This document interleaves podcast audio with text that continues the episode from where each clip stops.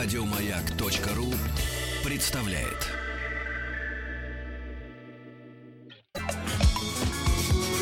По заказу Гостелерадио. Семидесятники. На радио Маяк. Добрый день, дорогие друзья.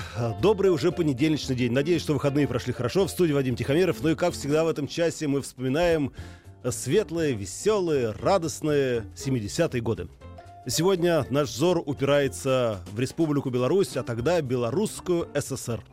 Если у вас есть воспоминания по этому поводу, милости просим. СМС-портал 5533. Все сообщения сейчас слово «Маяк». Есть форум радиомаяк.ру, телефон прямого эфира 728-7171, код город Москвы 495 и WhatsApp плюс 7 967 а, господи, 103 5533.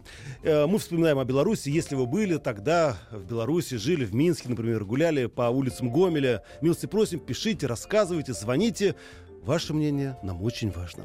Ну, а для начала, чтобы так немножко размяться, давайте посмотрим, что подарила нам Беларусь в смысле в музыкальном плане.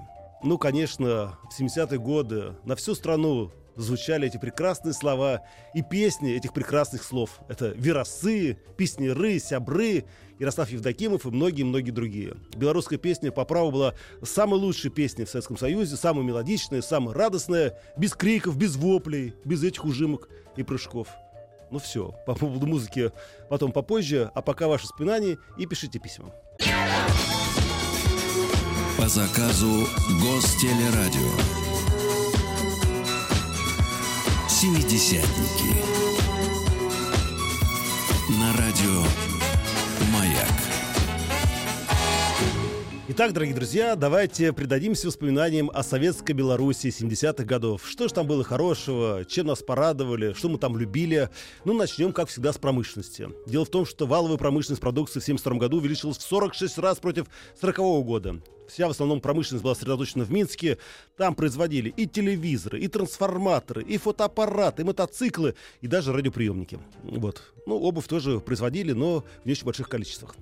Самое интересное не в этом. Дело в том, что в 1977 году первый белорусский цветной телевизор наконец-то родился в славном городе Минске. Горизонт 723. Очень долго его все ждали. Дело в том, что уже многие заводы освоили выпуск цветных телевизоров. И во Львове, и в Петербурге, простите, в Ленинграде, и в Москве. Но вот, как говорится, в Минске все медлили. И, наконец-то, его родили.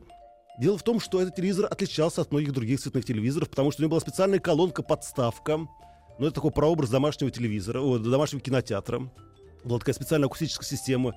И ее можно было подключать не только к телевизору, но и к магнитофону, радиоприемнику, к как-то, пластинку-крутителю, не помню, как это называется уже, проигрыватель, вот, точно, спасибо большое, Светлана. Вот, а, но это было не самое важное. Дело в том, что у этого телевизора было, во-первых, сенсорное переключение программ, и самое главное, первая партия телевизоров снабжалась дистанционным переключением программ. Правда, на шнуре. Но вот это, к сожалению, не прижилось. Знаете, ну, не получилось. Представляете, да, вы лежите на диване, тут провод у вас, кабель такой толщиной в мизинец, и вы, значит, рулите программами.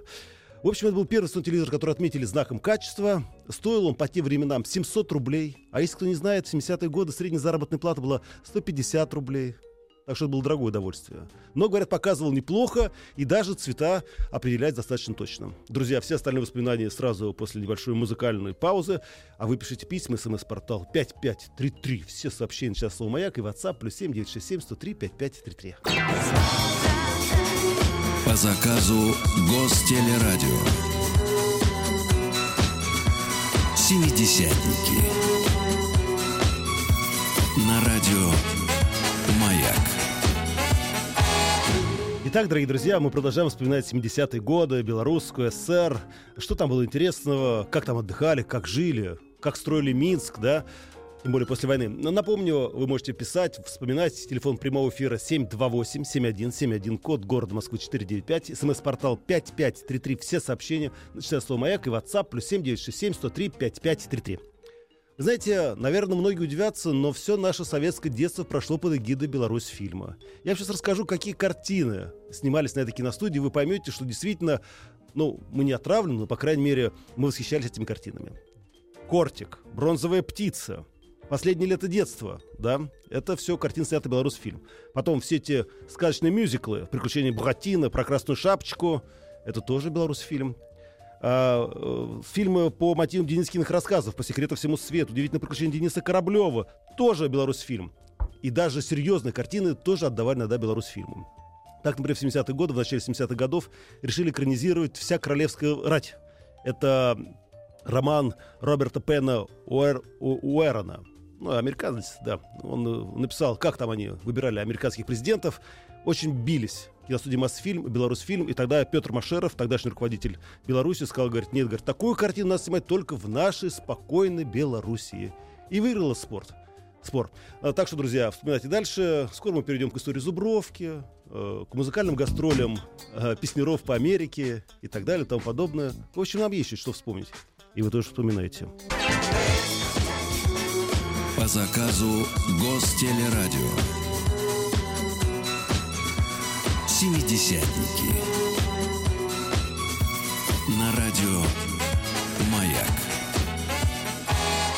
Итак, продолжаем вспоминать 70-е годы, Белорусскую республику, Белоруссию, как тогда говорили. А, пишите письма, смс-портал 5533, телефон прямого эфира 728-7171, код города Москва 495. И WhatsApp плюс 7967 103 5533. Прежде чем примем телефонный звонок, прочитаю несколько сообщений. Был у нас такой телевизор. К сожалению, в связи с переездом остался только подставка с динамиком. Самое интересное, что он работал до последнего. А это был аж 1000, до 2005 год. И цвета не поблекли. Из-за тяжести оставили. Очень жалею. Спасибо большое. Сергей пишет нам из Уфы. Никогда не забуду дикого удивления, связанного с покупкой цветного телевизора. Ведущая программы «Время» оказалась одета не в серый строгий костюм, а кокетливо-сиреневый. И еще одно сообщение на СМС-портал. Знаете, когда вот э, все прав, то э, тогда вспоминаю Республику Беларусь.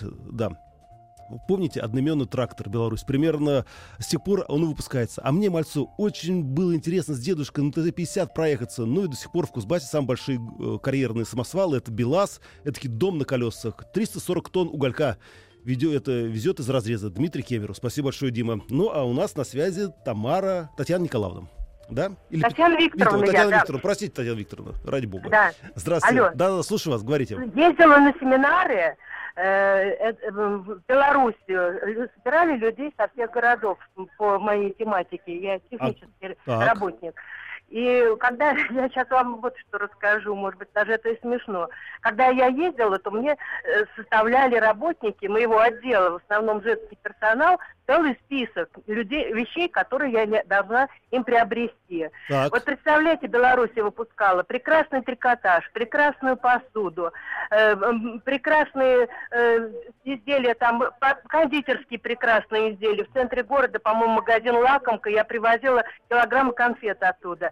Но самое интересное, э, первое, что появилось продаже, это мужские цветные трусы, которые женщины всего отдела писали список и размеры этих трусов, и детский трикотаж, когда дети ездили в лагерь, необходимо было тоже приобрести вот эти вот э, трикотажные костюмчики. И я, когда возвращалась, я, у меня был всегда рюкзак за спиной, и две сумки сбоку я несла. Вот представляете, я хочу просто отдельно сказать о женщинах Беларуси. Э, вы знаете, удивительно следящие за собой, да, ходящие все время в парикмахерске, с красивыми укладками на работу приходили, в прекрасной одежде. Э, и настолько гостеприимный народ, ну, невыносимо приятные люди. Спасибо большое. Все звали в гости меня. Спасибо я большое. люблю белорусов, я их всех целую и радуюсь, что вы о них вспомнили. Спасибо большое, Татьяна Викторовна, спасибо. Ну и, конечно, Беларуси огромное спасибо за цветные мужские трусы. Без них наша жизнь была бы гораздо более блеклая и сатиновая. Ну и, конечно, мы заговорили о продуктах питания, конечно, никак нельзя вспомнить о зубровке. Это, ну, простите, алкогольный напиток, мы сейчас его не рекламируем. А, дело в том, что основная, как говорится, основной ингредиент дубровки это как раз э, вот это ну, зубровка душистая, такая трава, которая произрастает только в Беловежской пуще и является пищей для зубров. Откуда получил, получил название? Она может иметь различные оттенки желтого цвета, от светло-желтого до янтарного, но самое главное не в этом. Дело в том, что в эту траву входит э, так называемый, ну, как бы это сказать, эм, сейчас, эм, гликозид кумарина. Вот, который придает как раз вот настойке такой характерный аромат и терпкий вкус. Придумали, кстати, это в свое время поль, это поляки, ну, да, э, потому что а, Брест, Брест-Литовский это был польский город, там был завод, между прочим, который потом стал Брестский завод, но главное не в этом. Дело в том, что в 1977 году а, вот этот кумарин, а оно является, хотя и душистое, но ядовитое соединение, было запрещено управлением контроля качества продуктов и лекарств США – Импорт зубровки в 1977 году был запрещен Бюро по контролю за алкоголем, табачными изделиями и огнестрельным оружием США.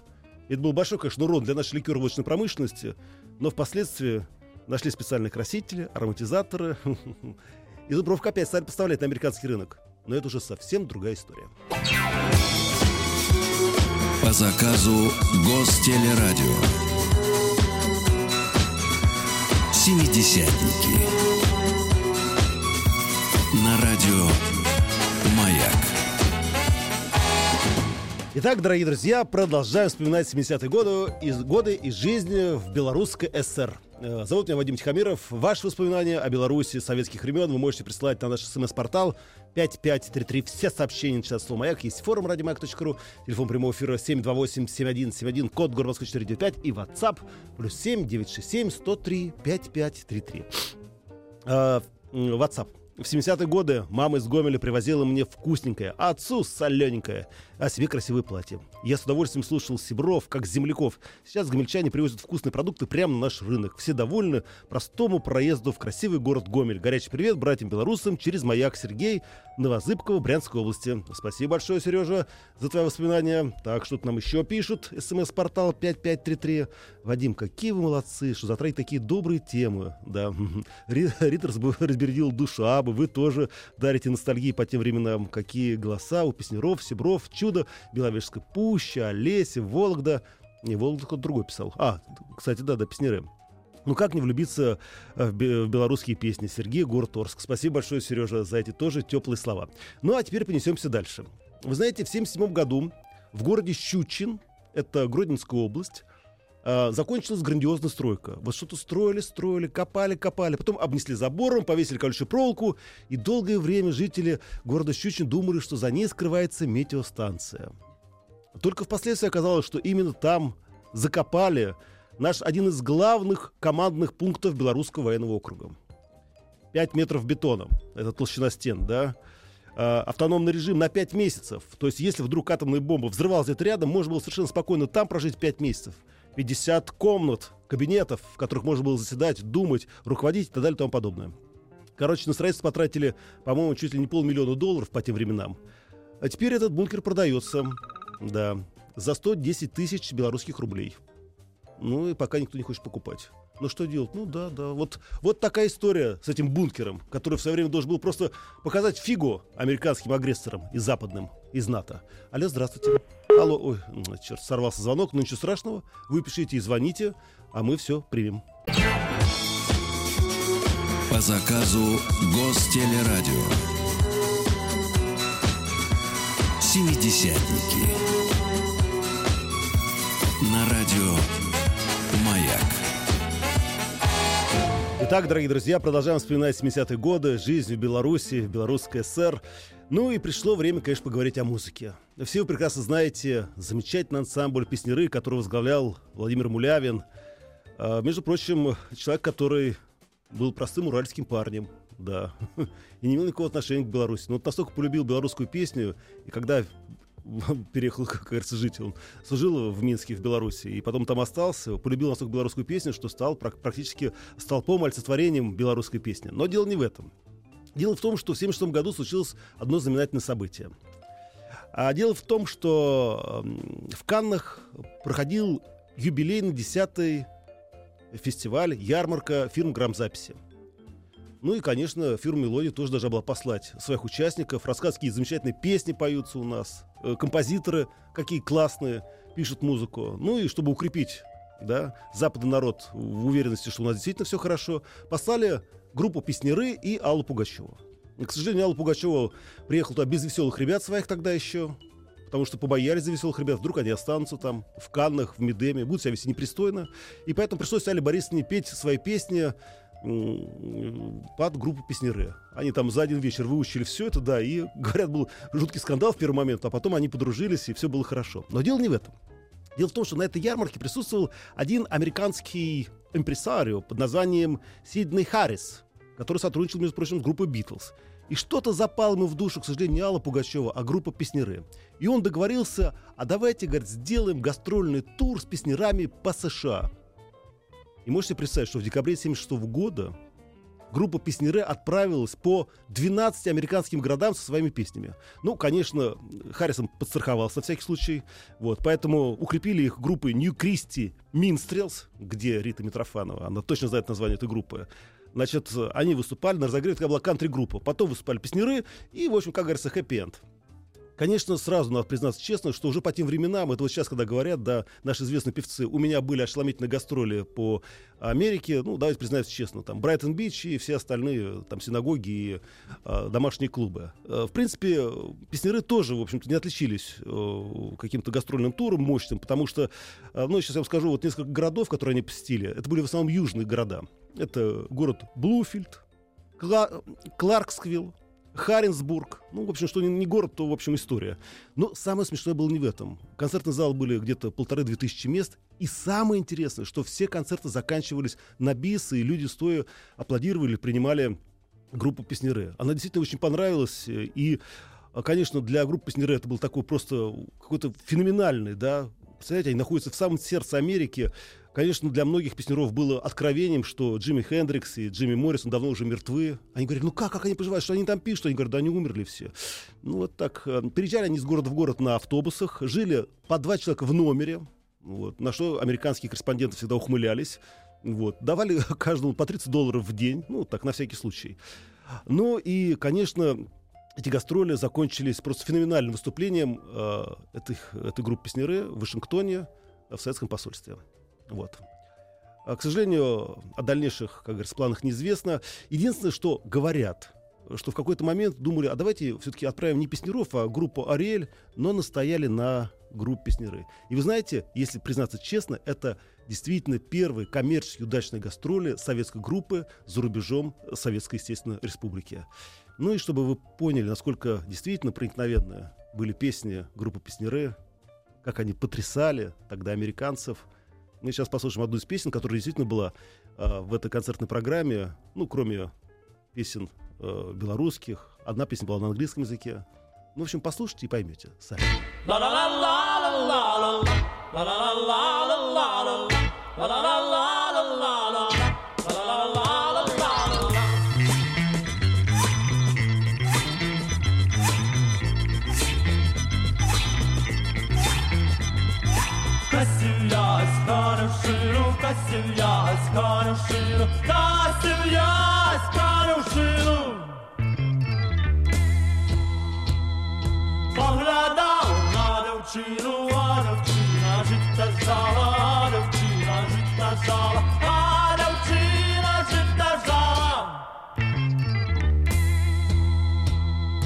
Dünyaya sen bağladala kitliya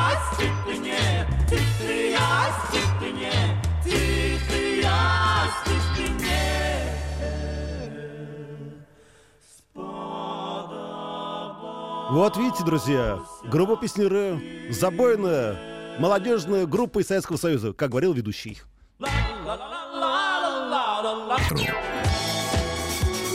По заказу Гостелерадио. Семидесятники. На радио Но, конечно, много еще можно вспоминать о Советской Беларуси 70-х годов. Конечно, мы не сказали о том, что там были прекрасные дома отдыха, лагеря, Зубренок, например, Национальный детский центр, который открылся в 70-м году, Боровой детский пульмонологический центр, да, открыли в 74 году. А Сосна санаторий официально открытие дома отдыха произошло в 76 году. Он предназначался для семейного отдыха руководящих работников и заслуженных людей страны.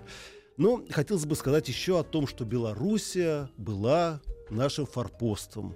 Граница Беларуси распространялась, естественно, была крайняя граница западная а, с внешним миром.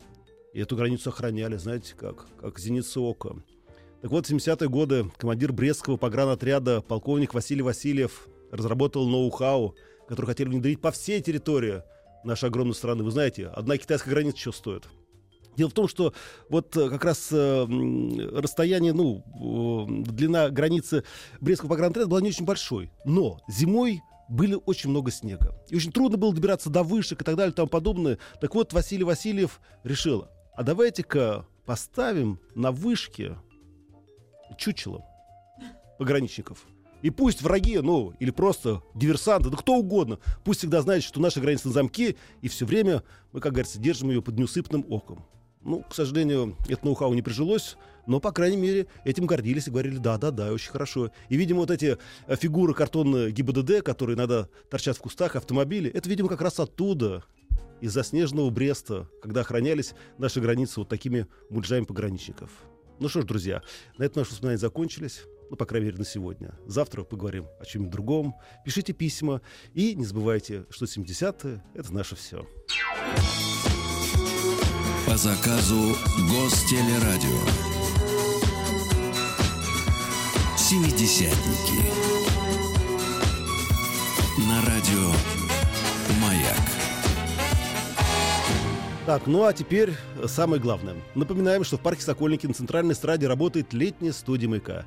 Здесь в конце недели произойдет самое интересное. Вот меня спрашивали вчера, да, а что будет, что будет? Рассказываю. Значит, в эту пятницу, 31 июля, в рамках специального проекта с клубом 16 тонн, радиостанция «Маяк» приглашает вас на концерт «Рождена», начало в 8 часов вечера.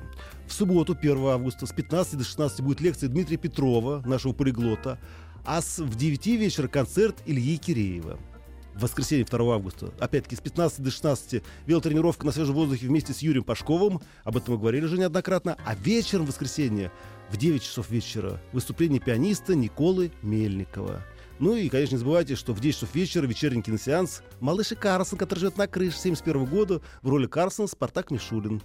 И напоследок, все концерты проходят при поддержке компании Roland. Продукция компании Roland разработана с помощью самых современных технологий, и многолетние исследования позволили компании стать самым уважаемым брендом среди производителей электронных музыкальных инструментов. До встречи в следующем часе. Еще больше подкастов на радиомаяк.ру.